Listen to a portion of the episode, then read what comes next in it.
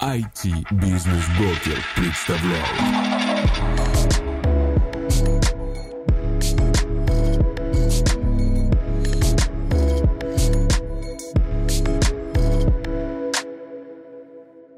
Друзья, приветствую вас в новом выпуске подкаста IT Бизнес Брокер про бизнес в IT. Меня зовут Нина Парамонова, и я SEO агентства по продаже IT-бизнесов IT Бизнес Брокер. Мы помогаем владельцам выгодно, а главное безопасно выйти из бизнеса. На сайте нашего агентства вы можете найти эксклюзивные предложения о продаже прибыльных IT-компаний, а также оставить заявку на поиск бизнеса для покупки по вашим параметрам – Впереди только успешные сделки. Сегодня у нас в гостях Алексей Пелевин, сооснователь SEO Правотех, компании-разработчика инновационных IT-решений для автоматизации бизнес-процессов, пионера и лидера LegalTech в России. Алексей, приветствую! Добрый день. А, расскажите, пожалуйста, о своем опыте работы до правотех. О, опыт очень интересный на самом деле, потому что я не юрист, никогда им не был. Я до правотех занимался проектированием пользовательских интерфейсов, а, был UX-дизайнером, свой карьерный путь начинал еще в студии Артемия Лебедева, и после этого очень много лет занимался разработкой и дизайном а, консюмерских сайтов. Наверное, одна из самых известных моих работ это был такой сайт по бронированию авиабилетов, назывался Anyway Any вот, в котором я придумал весь а, user flow и то, как вообще он должен выглядеть. И в 2008 году я понял и осознал, что работать UX-дизайнером, а работать на заказ других компаний достаточно тяжело. Вот, надо как-то капитализировать а, свой опыт, свои знания. И если ты такой умный и лучше всех знаешь, какие должны быть интерфейсы, ну так иди, сделай что-то свое. Вот, и этим своим а, стала как раз компания Правотех. А почему выбрали именно эту сферу?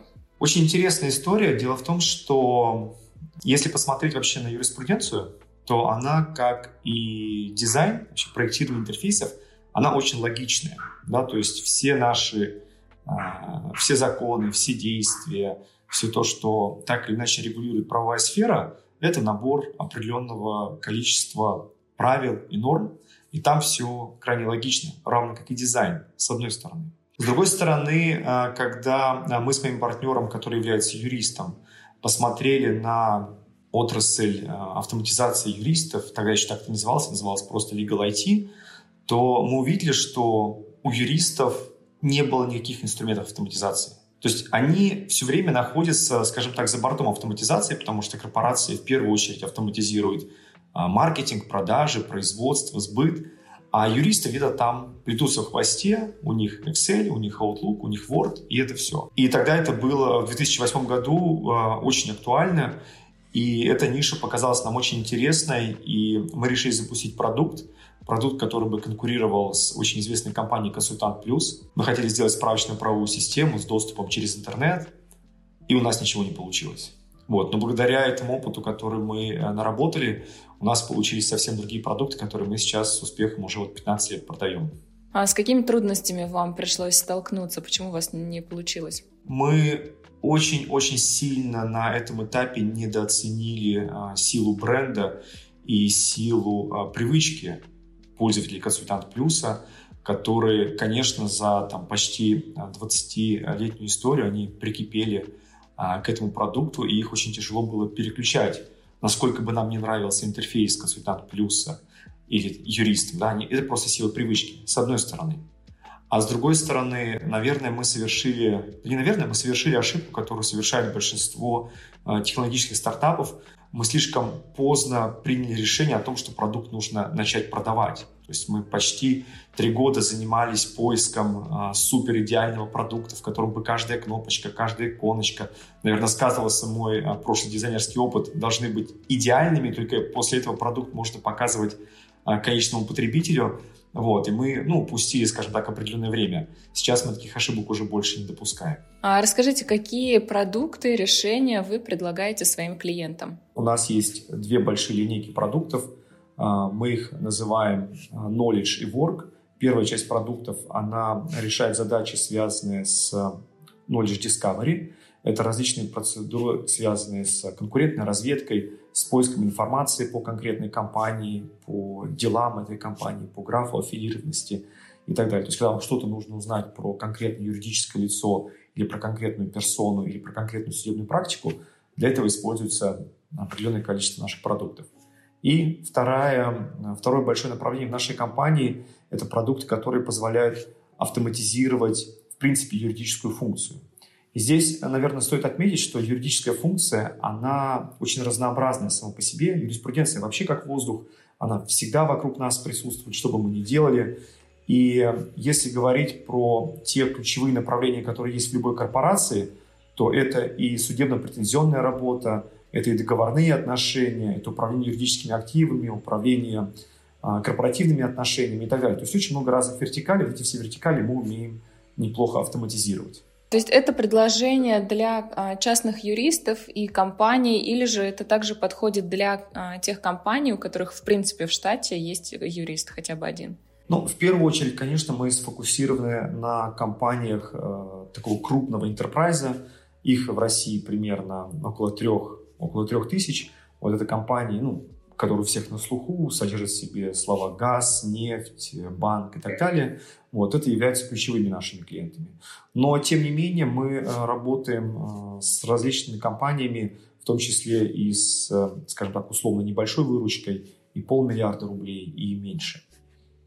Вот, то есть мы, наши инструменты подходят любой из этих, из этих компаний, ну, просто масштаб разный. Какие э, ключевые преимущества есть у вашего продукта перед э, аналогами на рынке? Ну и в принципе, когда вы э, смотрели на вот такого крупного конкурента, искали ли вы какие-то пути, то, что недоработано у них, скажем так? Ну вот когда мы сейчас говорим о нашем продукте, мы уже имеем в виду не только тот, то программное решение, которое мы поставляем нашему конечному клиенту, это всего лишь компонент нашего продукта, потому что вместе с ним идет обучение, вместе с ним идет поддержка. Тем более, когда мы приносим наши продукты нашим клиентам, мы фактически у них создаем те бизнес-процессы, которые у них а, так или иначе отсутствуют. То есть мы выступаем как консультанты. И к нам а, приходят клиенты не только потому, что наши продукты выглядят хорошо или работают хорошо, или стоят а, относительно недорого. К нам приходят с запросом «помогите нам правильно выстроить какую-то юридическую функцию. Помогите нам правильно выстроить процесс управления корпоративными отношениями и переложить это на IT-платформу. То есть мы выступаем как большая консалтинговая компания, которая помогает ну, выстроить и оптимизировать процессы а, юридического департамента. А как вы занимаетесь расширением функционала? Вы отталкиваетесь от запросов ваших пользователей или от а, изменений в правовой сфере? Вот возвращаясь к моей истории, когда я говорил о том, что мы очень долго продукт э, делали и ждали, когда он станет идеальным для рынка, мы после этого очень сильно пересмотрели, в принципе, парадигму того, как мы развиваем наши продукты. И сейчас а, главными участниками, главными людьми, которые участвуют в развитии нашего продукта, являются те потенциальные клиенты, которые наш продукт не купили. То есть мы э, в момент неуспешной продажи задаем один и тот же вопрос. Почему вы не купили наш продукт, чего вам не хватило? Клиент нам описывает это, мы интервьюируем его, делаем discovery, и после, после этого реализуем фичи в продукте и опять возвращаемся к клиенту до тех пор, пока не удовлетворим его потребности. Интересный подход, на самом деле. Я довольно редко встречала такое. Обычно отталкиваются от уже существующих клиентов и дорабатывают продукт вот под их хотелки. Классно. А если, допустим, у вашего клиента, ну, вашему клиенту не понравилась цена, с этим что-то делаете? Здесь э, нет такого понятия, что не понравилась цена.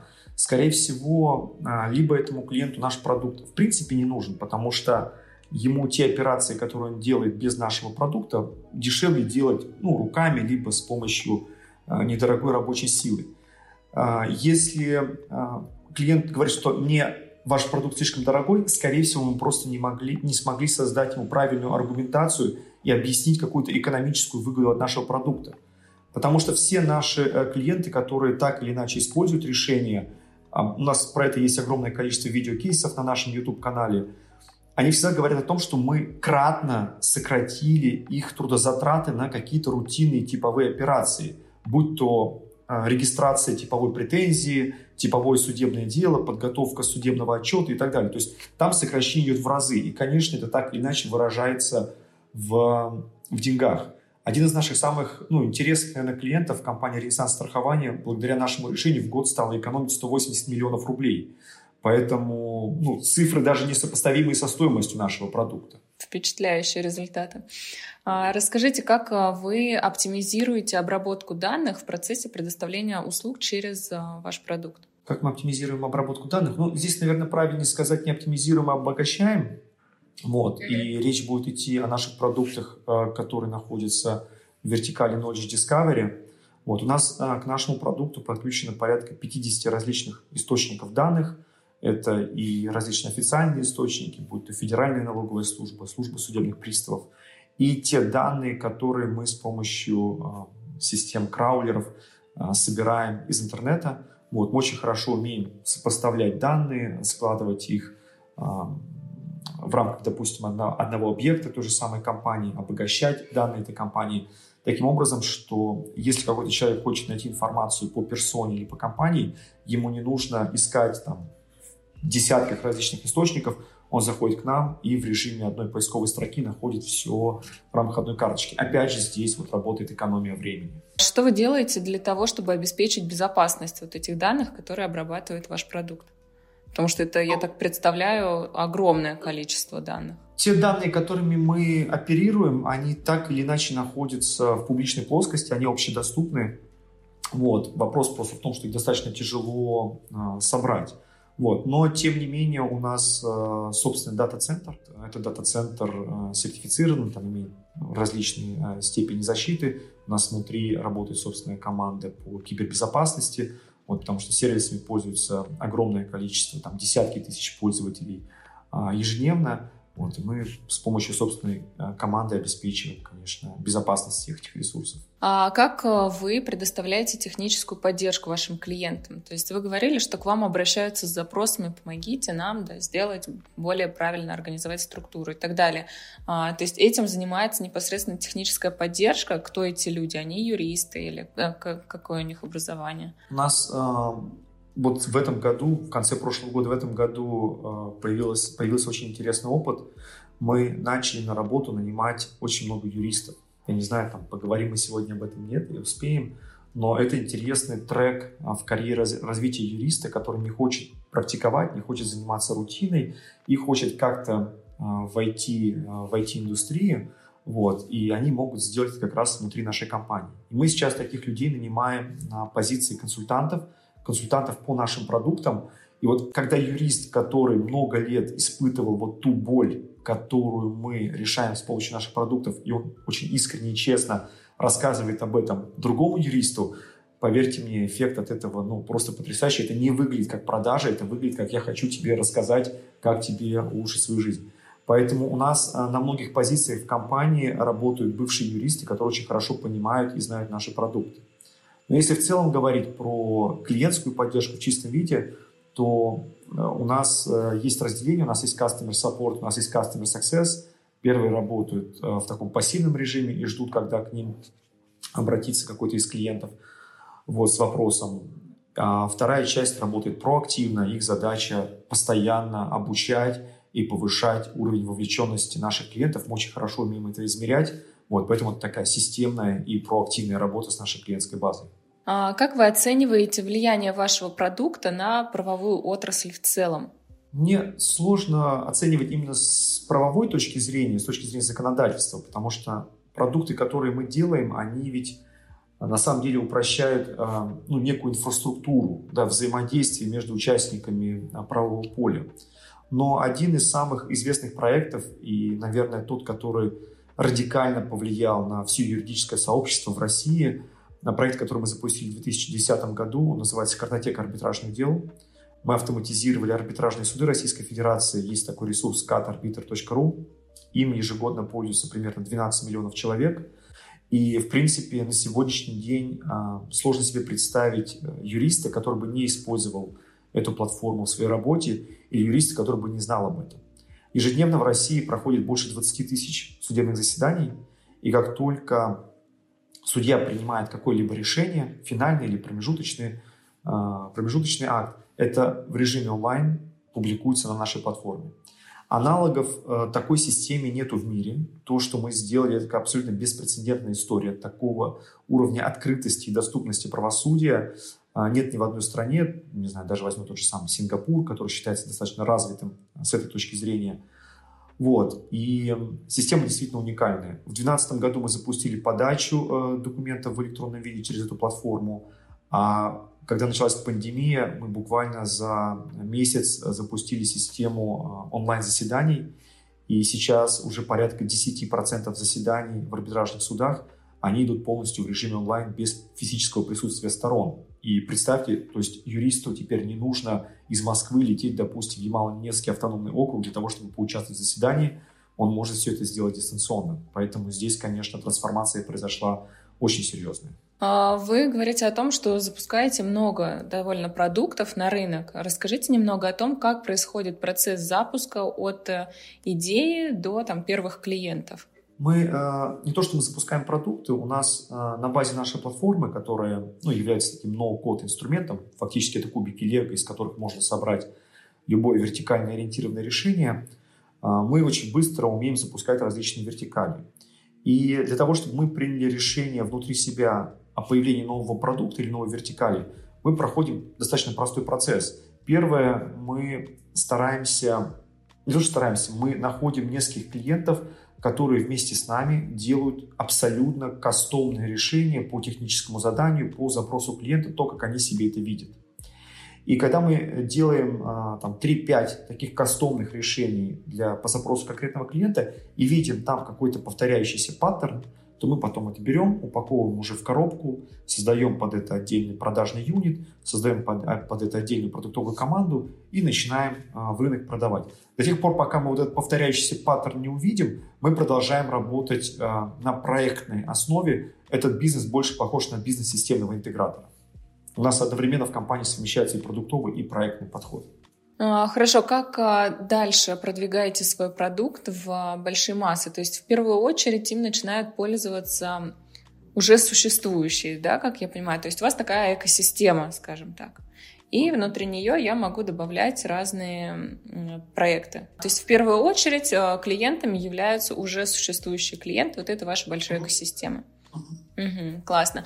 А сейчас у вас, э, как я понимаю, есть отдел продаж, который занимается еще и внешними интеграциями, привлечением новых клиентов, правильно? Да, да.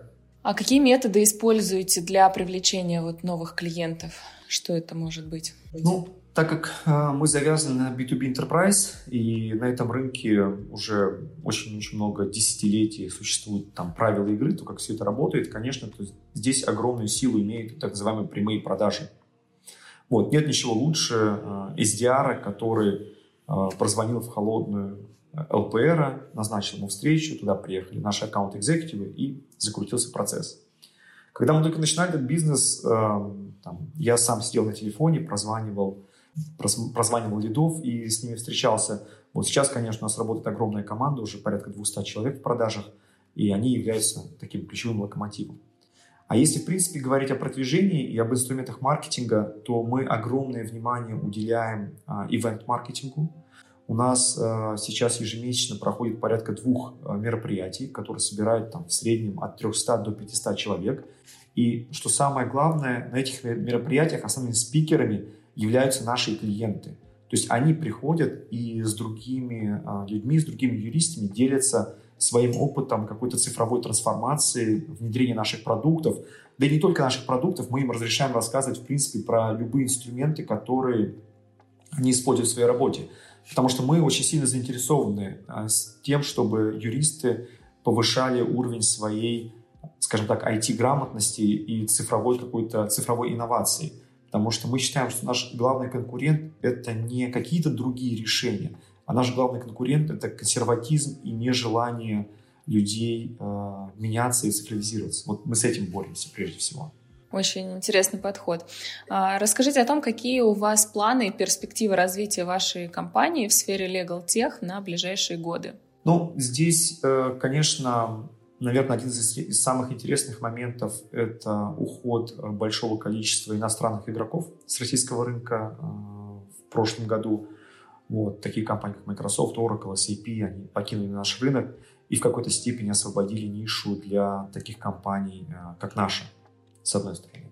С другой стороны, мы своими продуктами сейчас стараемся закрыть все возможные, все возможные вертикали, которые есть у юридического департамента. Это, например, э, вертикаль управления жизненным циклом контрактов, договорной работой. Это вертикаль, связанная с корпоративными отношениями.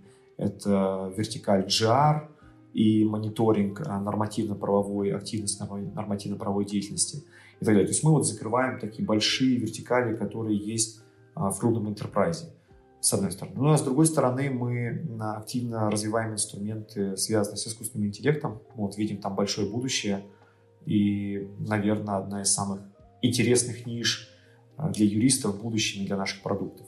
Вы говорили, что сейчас принимаете на работу очень много юристов, Какие же профессиональные, какими профессиональными навыками должен обладать юрист, чтобы работал, э, мог устроиться в сферу IT? На самом деле, э, вообще контекст юридической профессии немножко меняется, и даже у юристов в юридических департаментах появляются новые специальности, где юрист может себя реализовать. Мы там много говорим, что в крупных юридических департаментах вообще появилась новая профессия, которая называется legal ops. Это человек, который помогает юридическому департаменту выстроить свои процессы. Потому что, по сути, это не что иное, как проектная работа.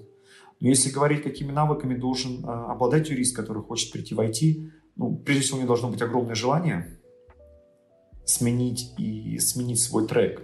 Некоторым от этого сложно отказаться. Некоторым сложно сказать, я учился 6-7 лет э, в университете, получал юридическую профессию, теперь все это нужно похоронить и начать заниматься IT.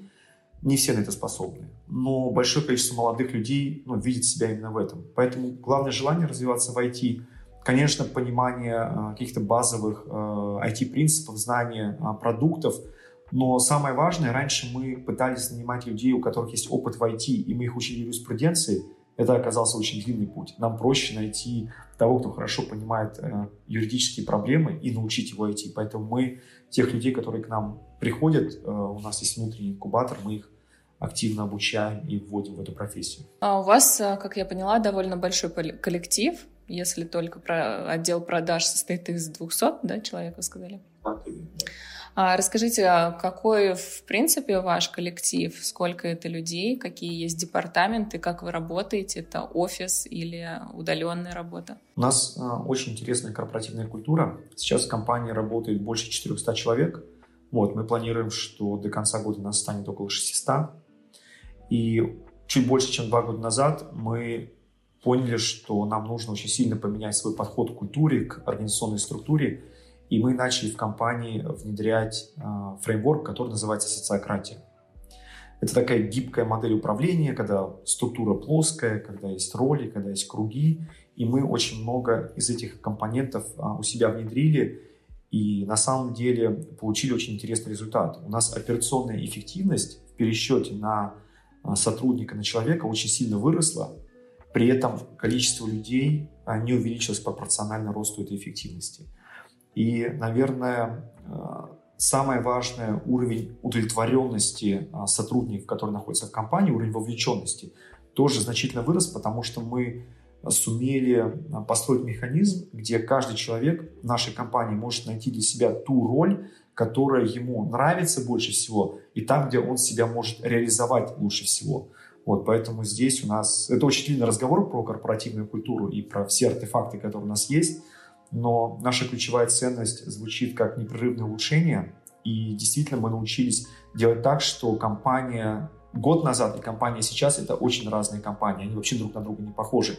И я знаю, что еще пройдет пару кварталов, и это опять будет совсем другая компания, которая ну, еще лучше будет отвечать тем вызовам, которые ну, на нас свалятся через какое-то время. А, кстати, интересно, не рассматривали ли вы другие направления, то есть создание похожие экосистемы в каких-то других направлениях. Допустим, а, бухгалтерия, да, есть еще отличные вот э, сервисы, экосистемы для развития, то, о чем вы говорите, корпоративная культура, для развития, в принципе, компаний. Мы уже, мы уже как компания, на самом деле, э, последние два года мы выходим за рамки автоматизации юридической функции.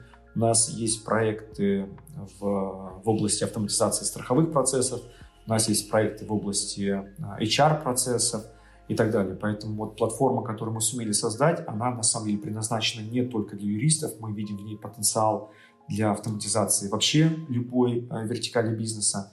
Мы как организация сами же используем эту платформу для бюджетного планирования, финансового планирования, для управления э, персоналом, для управления продажами, для управления саппортом, для управления стратегическими целями. То есть мы сами себя автоматизируем нашим решением и делаем это очень хорошо. Поэтому да, у нас ну, в перспективе нескольких лет мы планируем, что наши продукты будут внедряться и продаваться не только для юристов. А в целом, какие перспективы есть у стартапов в области Legal Tech в текущих условиях рынка? И есть ли, в принципе, эти перспективы? Наверное, надо понять, что э, вот сколько лет мы существуем, и вообще сколько лет существует индустрия Legal Tech даже в мире. Проблема ключевая заключается в следующем. Э, автоматизация юристов со стороны выглядит не так привлекательно, как автоматизация, не знаю, доставки продуктов или сервиса по аренде самокатов. Автоматизацию юристов очень тяжело объяснить бытовым языком обычному человеку. Это такая узкопрофессиональная тема. Поэтому это является своего рода, ну, скажем так, барьером или ограничением для появления здесь большого количества игроков. И отсюда есть проблема, что, например, те же самые венчурные фонды очень неактивно смотрят. Нет какого-то специального венчурного фонда, который был бы заточен только на legal tech стартапы или активно бы инвестировал э, в эту нишу. Вот, поэтому здесь есть вот такой вот порог входа, и очень часто и молодые предприниматели, и команды, они в первую очередь смотрят на какие-то другие истории.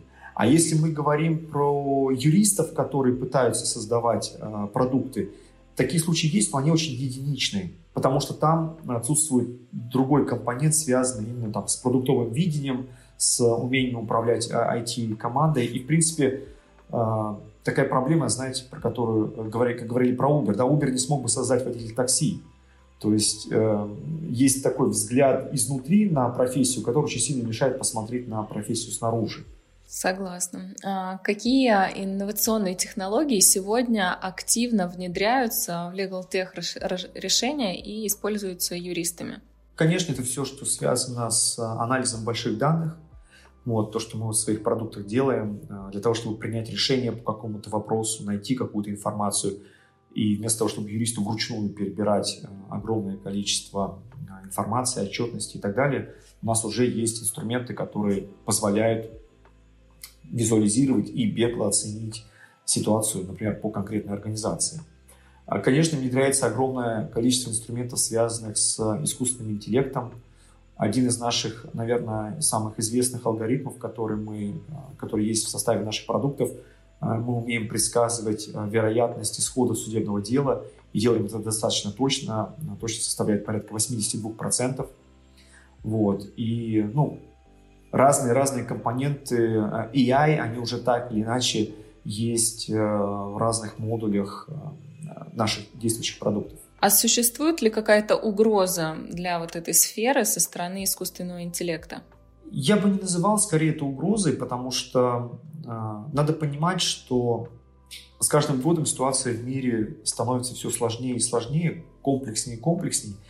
И когда в мире происходят э, различные потрясения, войны, э, пандемии, э, финансовые кризисы и так далее, а, в такие моменты нагрузка на юристов очень сильно возрастает, потому что появляется огромное количество либо нового законодательства, либо новых конфликтов, а юристов больше не становится, качественных юристов, я имею в виду.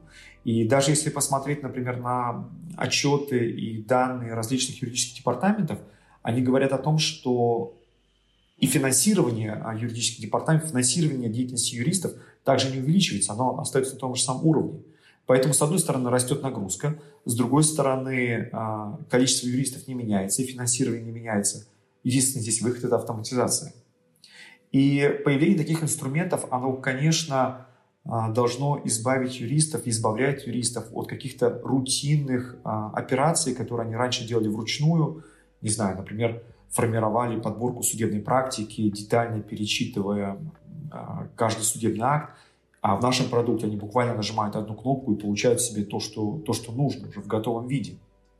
И поэтому весь этот инструментарий, он из обычных юристов ну, создает таких супер юристов. И если задуматься, мы тоже об этом часто говорим, то что юристы это люди, которые, когда идут в профессию, они настроены, ну, скажем так, романтично. Они хотят прийти в профессию и решать проблемы людей, помогать людям.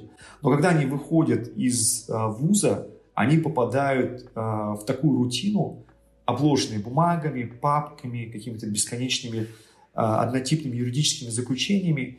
И, наверное, это не то, что они себе представляли в своих мечтах, когда смотрели различные сериалы про юристов, которые защищают ответчика в суде.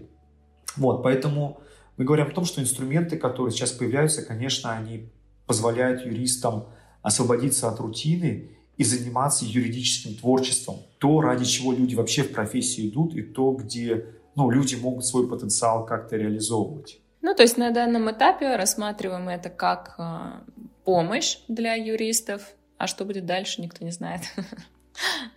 Кто не может предсказать а. будущее, это да, это верно.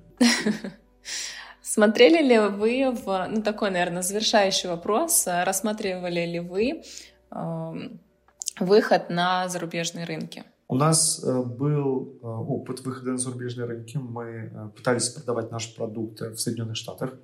Вот, мы получили там порядка сотни клиентов, но мы эту активность полностью свернули на сегодняшний день, вот, потому что быть русским и продавать софт, который автоматизировать юридическую функцию очень тяжело. А, потому что ну, надо понимать, что за автоматизацией юридической деятельности скрывается огромное количество внутренних каких-то документов, внутренней информации корпоративной и так далее. И очевидно, что навряд ли нас кто-то захочет подпускать а, к такого рода данным. Но а, мы таких надежд не оставляем.